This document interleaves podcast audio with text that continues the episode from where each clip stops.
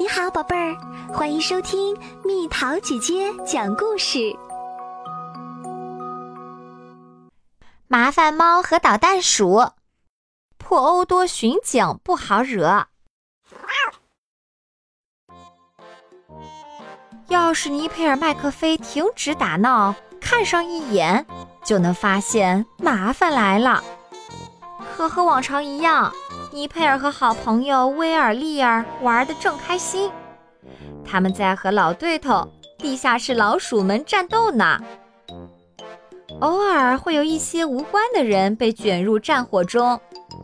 今天，露露兰姆太太刚巧从喵乐先生的商店里走出来，突然，几只番茄袭来。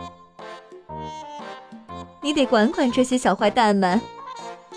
露露兰姆太太对波欧多巡警说：“波欧多巡警用手电筒照着尼佩尔和他的朋友们，你们最好去别的地方玩。”他警告道：“不然我就不客气了。”还能去哪儿玩呢？威尔问。“得找个自己的地盘。”利尔说。“一个秘密基地。”尼佩尔提议。他刚好知道有这么一个地方，不过得保密哦。他悄声说：“千万别让老鼠们找到。”威尔和利尔看了看四周，点点头。可老鼠们正好就在附近，像往常一样偷听起来。他们知道有事要发生，无论是什么，他们都要掺和掺和。就在不远的地方，有一个关闭多年、规模很大的旧工厂。尼佩尔知道，有一扇敞开的窗户可以进去。工厂里黑漆漆的，布满了灰尘。他们有点紧张，可没人想露出胆小鬼的样子。他们发现一个能滑下去的陡峭楼梯，能躲猫猫的大壁柜。还有一条长长的能玩撞柱游戏的传送带，他们玩得非常开心。突然，传来一阵砰砰砰的敲门声，还有嘎吱嘎吱的楼梯响声，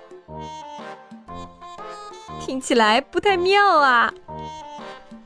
三个好朋友从工厂里飞奔出去，着急的像是尾巴着了火。他们一离开，麻烦就现身了。老鼠们吊在窗户上，哈哈大笑。我们收拾了尼佩尔，他们尖叫道：“现在秘密基地是我们的啦！”尼佩尔和朋友们火冒三丈，他们想把基地从这些讨厌的老鼠手上夺回来。这次，尼佩尔有些束手无策。他们沿街漫步，看见地上有个东西，原来是一个手电筒。这是坡欧多巡警的手电筒。这下尼佩尔有了主意。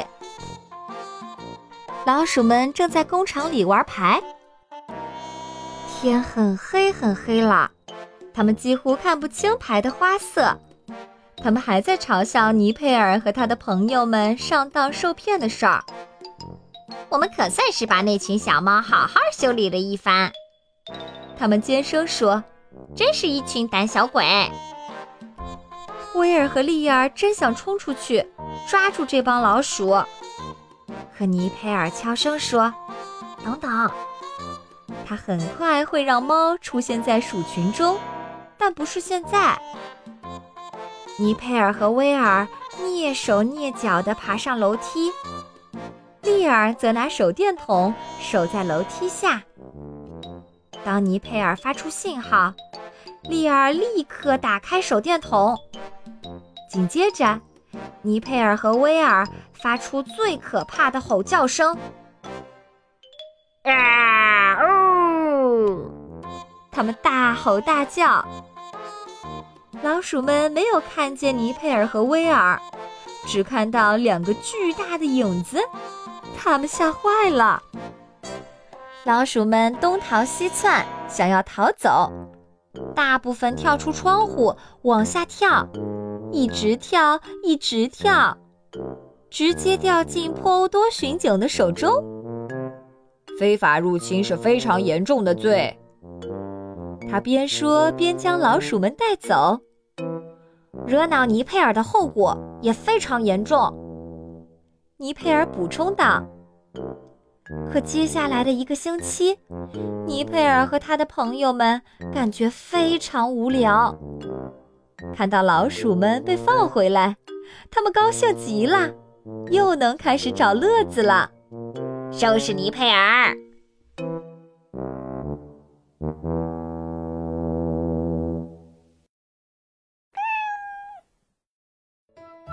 好了，宝贝儿，故事讲完啦。